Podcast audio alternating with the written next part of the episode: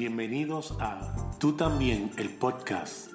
Dos amigos hablando del amor incondicional de Dios que incluye a todo el mundo. Saludos Javier. Saludos Nader. Una vez más en Tú también, el podcast, donde hablamos del amor del Padre que incluye a todo el mundo. Yes. Como siempre, contentos de poder compartir con la comunidad que nos escucha y queremos dar una cita hoy de John Crowder que leí en su Facebook y me fascinó. Él dice lo siguiente. No confíes demasiado en tu propia habilidad para arruinar algo bueno. En la medida en que puedas evocar el fracaso, la desgracia o incluso el mal absoluto, nunca superará su gracia. Haz todo lo posible para autodestruirte, dañar a tu prójimo o incluso aniquilar al mundo. En última instancia, no puede destruir lo que Cristo redimió y restauró decisivamente desde la fundación de la tierra. Brutal. Esto para mí es espectacular. Porque siempre que yo hablo con personas, por alguna razón, aparentaría como si el mal fuera más poderoso que el bien. Y no me estoy refiriendo al conocimiento de lo bueno y lo malo, del árbol que Adán comió. Me estoy refiriendo a el evento que trasciende todo. A última instancia, lo que va a vencer es el amor que es lo absoluto de Dios. Y no hay nada que la gente pueda establecer y decir, aún lo más horrendo, que pueda resistir a ese amor ultimate, como diríamos en inglés, que eventualmente va a estar por encima de todas las cosas. No hay nada que el ser humano pueda hacer que supere la gracia de Dios. Nada. Nada. Sea con conciencia o sin conciencia, queriendo o sin querer. La gracia de Dios siempre va por encima. Y lo demostró en Cristo. Es como el pasaje en Romanos 8 donde Pablo dice que ¿quién nos podrá separar del amor de Dios?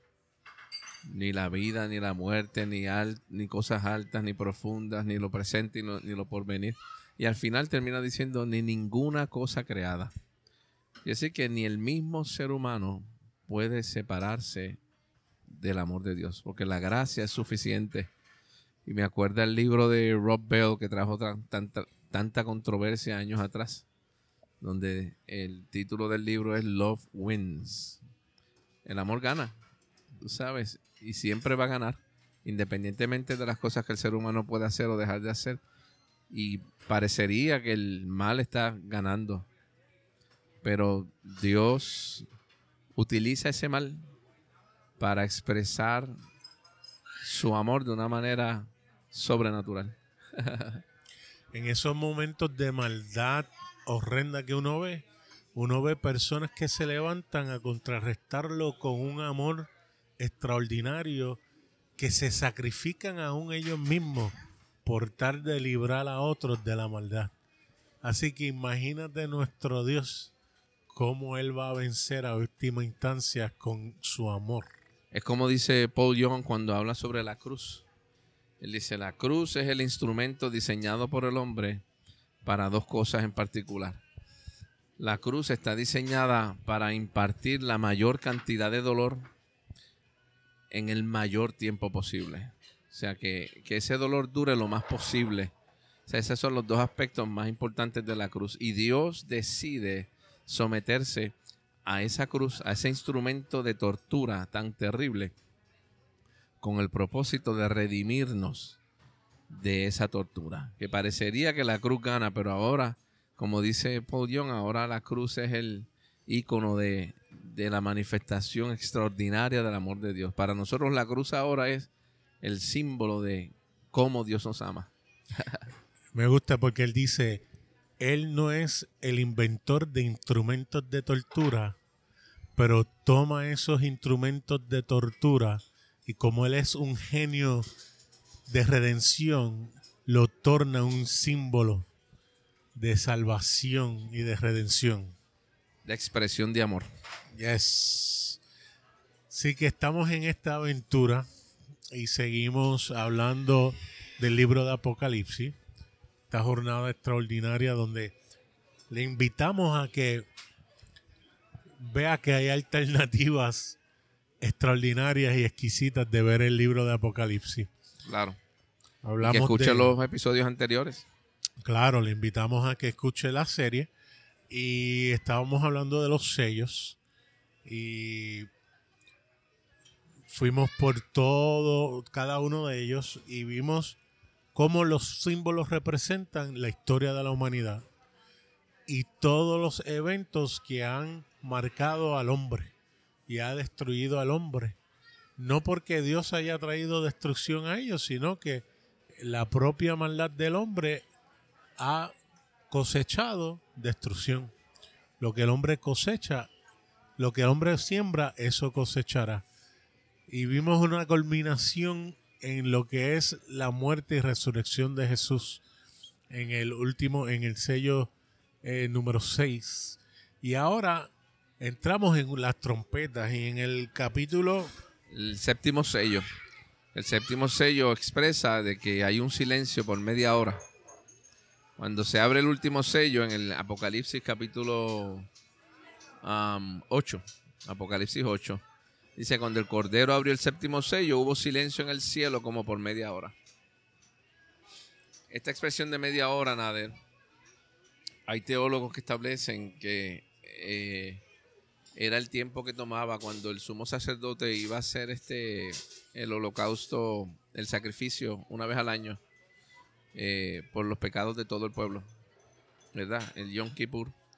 Eh, y que mientras él estaba en el lugar santo y, eh, quemaba el incienso y hacía el procedimiento dentro del lugar santo, pues obviamente eh, los teólogos establecen que duraba aproximadamente media hora mientras él hacía eso y el pueblo se mantenía en silencio mientras ocurría esa preparación para lo que iba a ocurrir. Qué brutal, ¿verdad? ¿Sabe? Todo lo del Antiguo Testamento nos señala el- la realidad de Cristo en la cruz y la resurrección. ¿Sabes? Y Dios le revela a Juan por medio de los sellos, mira, este es el sufrimiento que el ser humano ha pasado por causa del pecado, pero tengo buenas noticias para ustedes, iglesias en Asia Menor.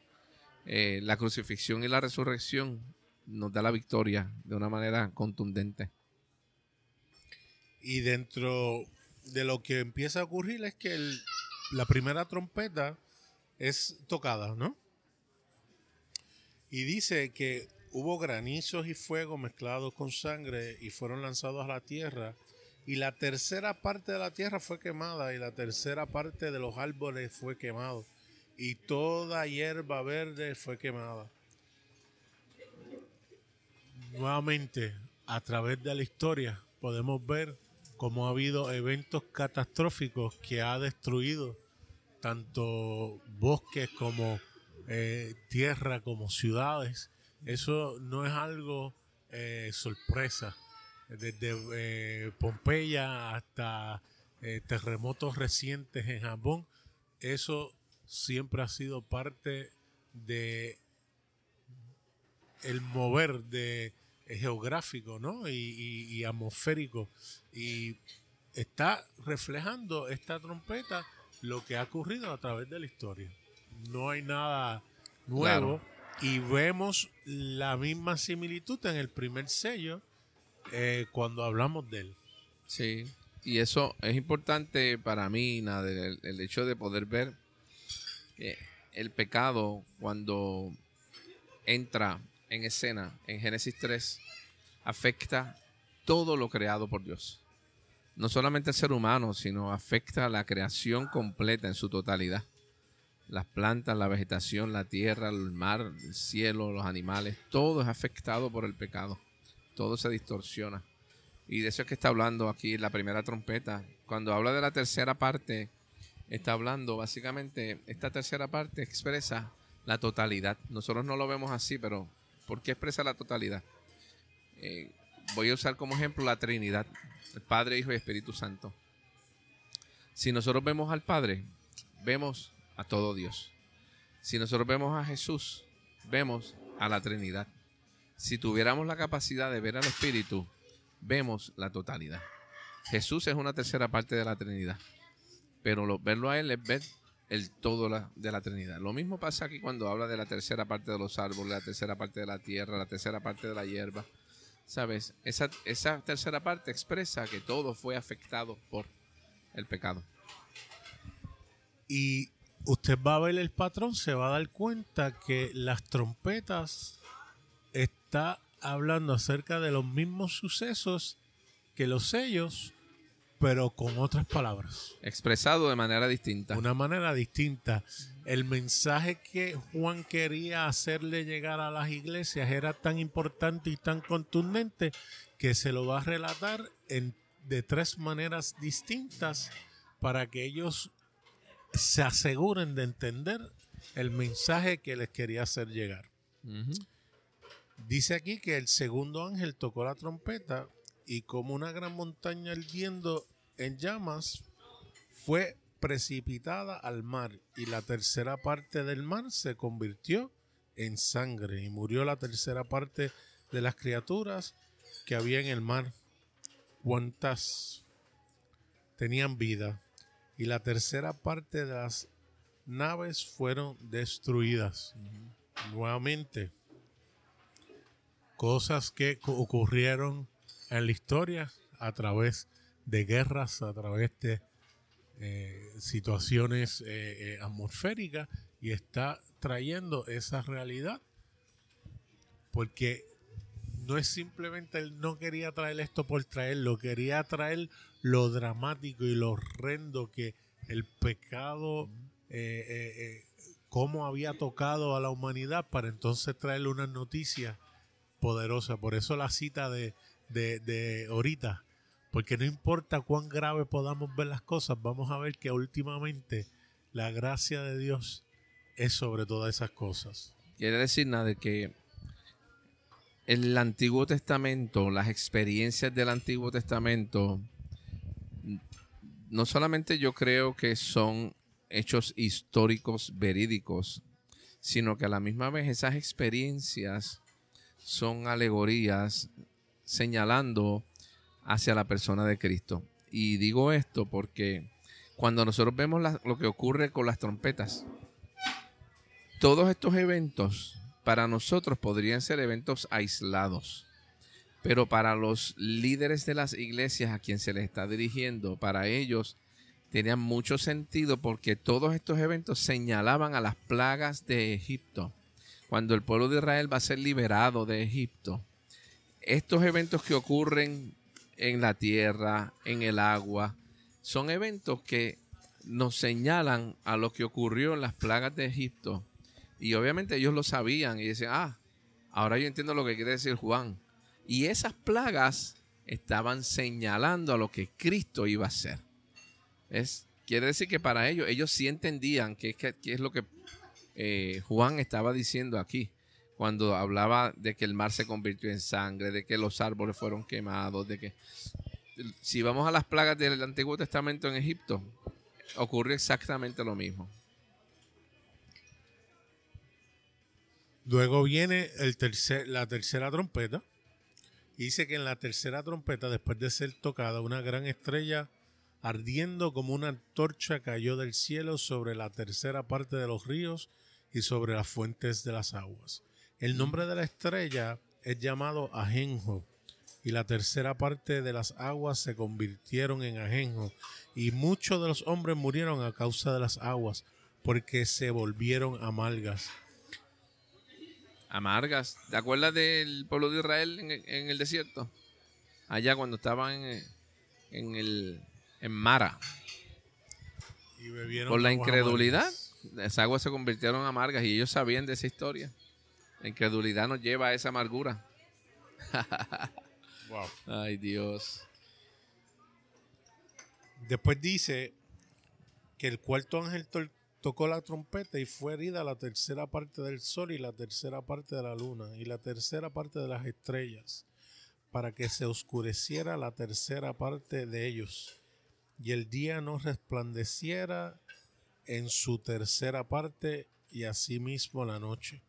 Y vi y oí a un águila volando en medio del cielo, que decía a gran voz, ay, ay, ay, a los que moran en la tierra por causa de las otras voces de las trompetas de los tres ángeles que están a punto de tocar. Cada vez que escuchamos un ay, y esto me pasó por, por mi crianza, rápido pensamos que era Dios el que iba a traer juicio a nuestras vidas o, o castigo. Dolor, venganza. Pero no Muy lejos de eso. Muy lejos de eso. No era Dios el que estaba enviando. Dios le está informando por medio del ángel a Juan. Yo quiero que ustedes vean el efecto del pecado. Y no le estaba diciendo esto es lo que va a pasar, esto es lo que pasó ya. El ser humano ha estado sufriendo por causa del pecado. Ha sufrido por mucho tiempo. Pero en el quinto ángel empieza a ocurrir algo sumamente interesante. En la quinta trompeta.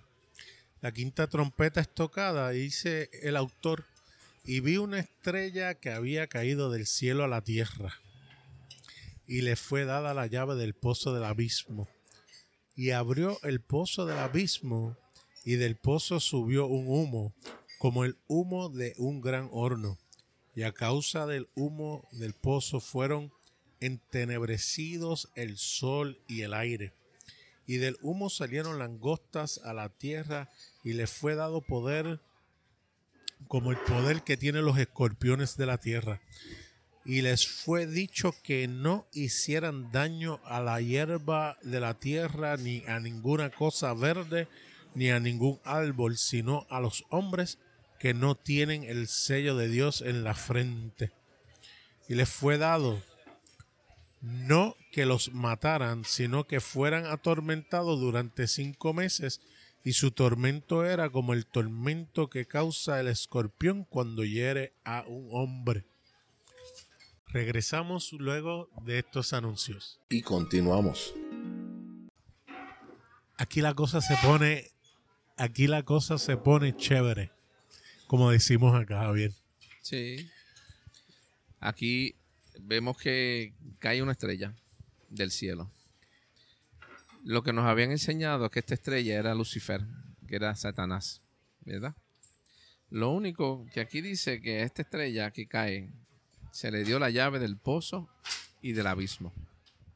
Dice que cuando abrió el pozo del abismo subió humo del pozo como el humo de un gran horno y el sol y el aire se oscurecieron por el humo del pozo y del humo salieron langostas sobre la tierra. Cuando el sumo sacerdote iba a sacrificar en el Antiguo Testamento, él prendía el incienso y este incienso eh, cuando quemaba soltaba el humo, ¿verdad que sí? Entonces este humo que salía aquí cuando cae primero la estrella es Jesús. Hay personas que pueden aceptarlo, otros que no, pero tenemos ahora no tenemos tiempo para poder explicar los detalles, pero está hablando de Jesús. Él es la estrella resplandeciente de la mañana. Y la referencia que van a hacer a aquellos que dicen que es Lucifer es que van a ir a Isaías, donde... O Ezequiel. Ay, perdón, a Ezequiel, donde se va a establecer que hace la comparación del lucero de la mañana.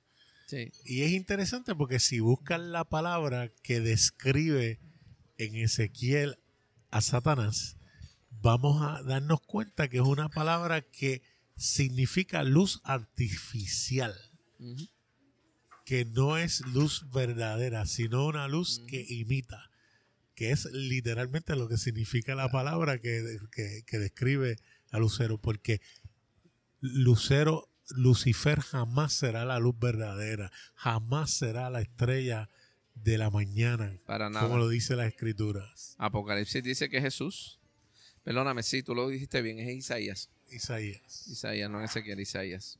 Que dice, como has caído del cielo, lucero de la mañana, hijo de la aurora, derribado la tierra. Pero eso no es lo que está viendo eh, Juan. Juan está viendo, Jesús es el que cae en la tierra. ¿Por qué? Porque dice, no es que nosotros hayamos subido a buscar a Dios es que Él descendió. Y Él descendió en la forma de hombre. Se redujo, se humilló a la forma de hombre. Dice Filipenses 2 que estando en la forma de hombre, se humilló hasta lo sumo. Bajó a las profundidades más profundas, ¿verdad? Donde ahí cuando cae en lo más profundo, entonces dice que empieza a salir humo del pozo. Y empezaron a salir escorpiones, porque ahí empieza el proceso de la crucifixión, empieza a acabar con todo aquello que estaba. Y esas cosas que estaban cegando a los seres humanos, que dice, no se le dio poder para acabar con las cosas verdes o la vegetación, sino a los seres humanos, porque el pecado estaba haciendo todo lo posible por tratar de mantenerse con vida para seguir con la mentira en el ser humano. Y marcó las frentes de las personas. ¿Por qué? Porque quería que su identidad se mantuviera eh, velada, que su identidad se mantuviera sin que el hombre se diera cuenta quién es él o ella verdaderamente. Y empieza el proceso y dice que se le dieron las llaves del pozo y del abismo, del pozo del abismo. Cuando vamos a Apocalipsis 1, Jesús cuando se presenta, dice, yo soy el que tiene las llaves. Por eso es que cuando vamos a la historia bíblica y vemos a Jesús en la cruz, ¡Ah! para un momento, nos equivocamos. No, no, no, no, no, no. Es verdad. vez, esto es una alusión a las plagas de, Egipto. Está usando el ejemplo de allá para establecer la realidad. Nada que ver, ya estaba a punto de acabarse por medio de la muerte. es interesante porque que como Dios siendo vida puede morir. No hay manera. Pues se va a ser hombre. Entonces, picar en la carne aquel que tenía el imperio de la muerte. A Satanás el texto ángel toca la trompeta. Y, y se oye una voz de y fueron desatados los cuatro ángeles que habían sido preparados y el número de los ejércitos de a caballo 200 millones. Yo oí su número. Y en la visión boca salía fuego, humo y azufre, por efecto de estas tres serpientes que tienen cabezas y con ellas dañan y el resto y de bronce y de piedra y de madera, cuales no pueden ver ni oír. En el Antiguo Testamento, aún el mismo pueblo de Egipto, como quiera, tan pronto llegaron al frente, frente al monte Sinai, buscaron metales para hacerse un becerro y adorarlo. Y no creyeron al mensaje. Y no creyeron el mensaje habiendo visto todos los milagros que Dios hizo. Porque en las plagas, en las plagas Dios los libertó. Las plagas tocaron a Egipto. Ellos fueron liberados. Salieron por el desierto. Dios abre el mar rojo. Ven como todo el ejército, el ejército egipcio es ahogado. Ven como en el desierto Dios los sostiene. Tú sabes, y no habían restaurantes de comida rápida. Dios lo sostuvo con el maná, lo sostuvo con el agua, lo sostuvo con las codornices. Se cansaron del maná, pues déjenme, déjenme darle carne también. Tú sabes, Dios todo el tiempo manifestando el amor hacia ellos de manera diferente. Y ellos no lo pudieron percibir, ni lo creyeron. Llegó Jesús, hizo milagros delante de ellos, levantó personas de la muerte, sanó a enfermos liberó a los que estaban atados y los religiosos, escribas y fariseos no quisieron creer tampoco. Ahí es que nosotros vemos el poder que tenía el pecado y la muerte sobre el ser humano y el acusador, donde no quería que la identidad verdadera se manifestara. ¿Ves? En la antigüedad, las langostas, eh, en un momento determinado, cuando el número eh, en el libro de números los espías regresan de recorrer la tierra prometida.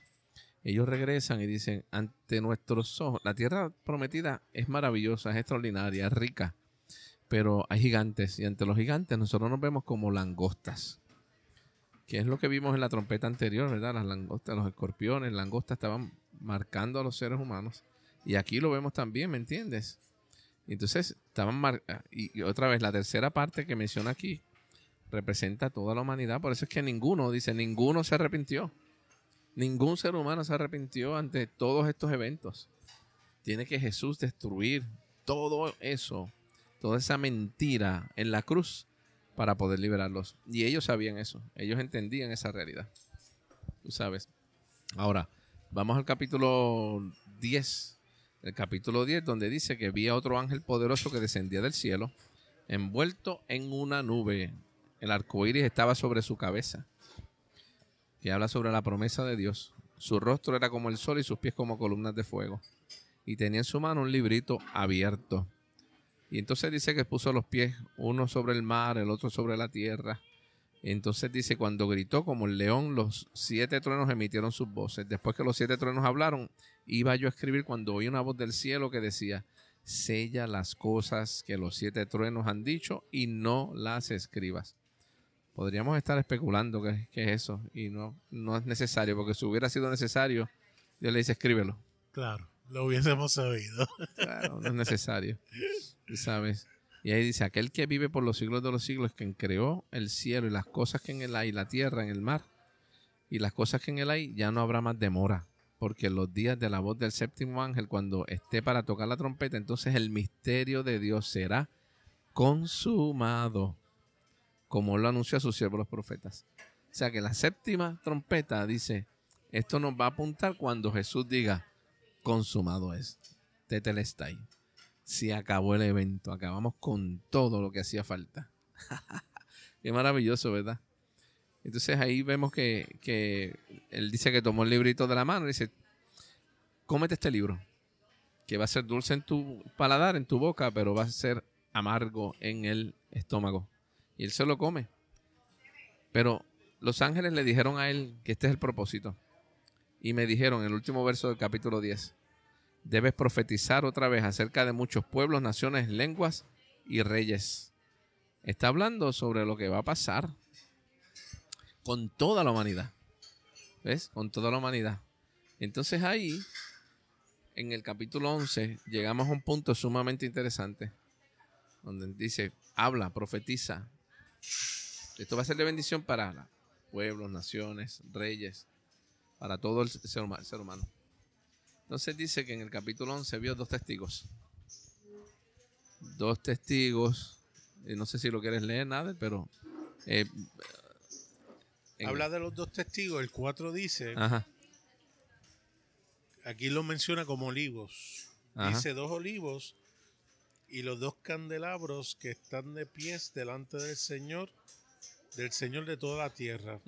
Si alguno procura dañarlos, un fuego procede de su boca y devora a sus enemigos, y si alguno procura dañarlos, debe morir de la misma manera. Estos tienen la potestad de cerrar el cielo para que no caiga lluvia.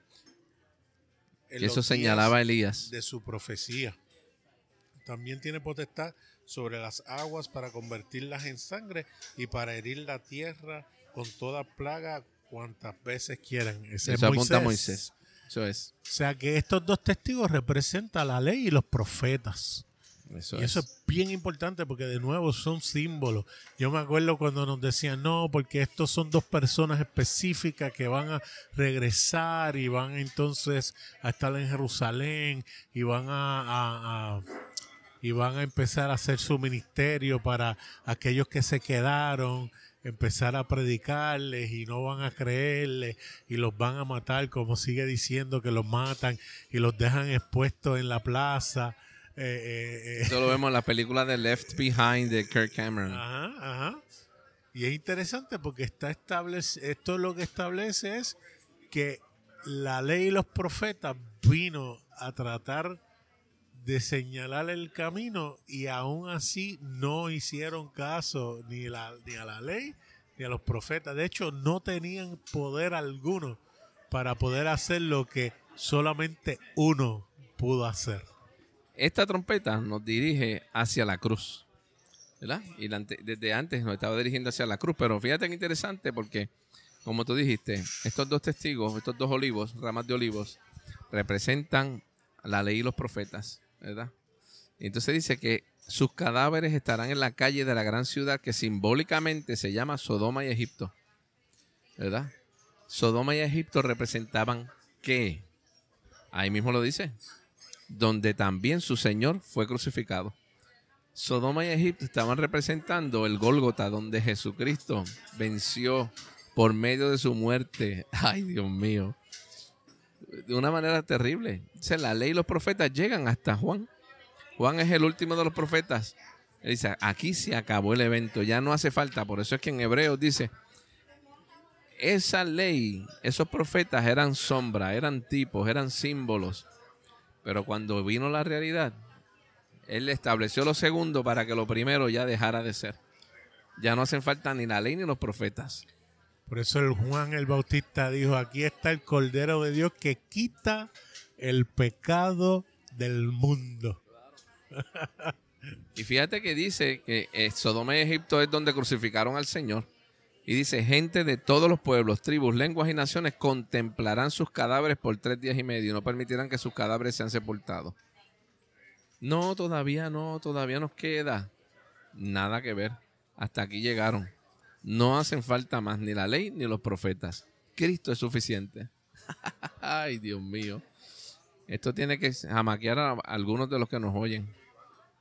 Porque esto es tremendo. Por eso es que en el verso 13 dicen, aquella misma hora hubo un gran que hubo un gran terremoto y la décima parte de la ciudad se derrumbó. ¿Qué ocurrió cuando Jesús murió? Hubo un terremoto y se abrieron las tumbas, salieron los muertos. ay, Dios mío. Y dice, el segundo ay ha pasado, por el tercer ay viene pronto. Por ese ay es para quién. Y no es provocado por Dios. Ese ahí es para el pecado y la muerte. Y dice, ay, me están, me están comiendo los dulces. Wow. Después el séptimo ángel tocó la trompeta y hubo grandes voces en el cielo que decían, el reino del mundo ha llegado a ser de nuestro Señor y de su ungido. ¡Wow! Esas son noticias gloriosas. Y él, y él reinará, ¿cómo dice? Él reinará por los siglos de los siglos. Para siempre, por la eternidad. Me gusta porque hace la distinción. Cuando en griego dice los siglos de los siglos, ahí sí está hablando de eternidad. Y lo vamos a ver porque hay momentos donde solamente habla de los siglos o por un tiempo y la gente lo ha traducido al inglés o al español como eternidad y no es eternidad, es solamente un determinado eh, eh, tiempo. Cuando dice siglo de los siglos es que habla de eternidad, que el único eterno es nuestro Dios. Y es tremendo porque en esa trompeta, nada, dice que los 24 ancianos entonces, ¿qué hicieron? Se postraron y adoraron, ¿verdad que sí? Empezaron a adorar. Y dice, tú eres el, te damos gracias, Señor Dios Todopoderoso, que eres y el que eras, porque has tomado tu gran poder y has comenzado a reinar. Pero dice que las naciones se enfurecieron y vino tu ira y llegó el tiempo de juzgar a los muertos y de dar la recompensa a tus siervos los profetas, a los santos y a los que temen tu nombre, a los pequeños y a los grandes, y de destruir a lo que destruye la tierra. Todo lo que estaba haciendo daño se acabó el evento. Hasta ahí llegó. Y en el verso 19 dice, el templo de Dios que está en el cielo fue abierto. El templo de Dios somos nosotros los seres humanos. ¿Cómo lo sabemos? Porque a través del Nuevo Testamento Él dice, ah, ustedes son templo del Espíritu Santo. ¿Qué pasó cuando Jesús murió? Cuando Él dijo Tetelestai, ¿qué ocurrió en el templo? Se rasgó el velo. De arriba abajo. Dice, y el templo de Dios que está en el cielo fue abierto. Y el arca de su pacto, que somos nosotros también, se veía en su templo. Y hubo relámpagos, voces y truenos y un terremoto y una fuerte granizada. O sea, es una victoria total y absoluta. Donde nosotros estamos. Pablo dice en 2 de Corintios 5 que cuando él murió, nosotros morimos. Pero entonces en Hebreos 10 dice que Él abrió por medio de su cuerpo, de su carne, abrió un camino nuevo, fresco, vivo, aleluya, para todos nosotros. es interesante como la gente hoy en día todavía quiere revivir la ley y los profetas. Esos dos testigos los quieren mantener vivos y los quieren mantener eh, vigentes. Creemos que a través de la ley podemos conseguir algún tipo de redención o, y la ley lo que hace es que nos conduce a pecar más. Y sin embargo es solamente el Cordero el que vino y contundentemente venció. Demasiado rico.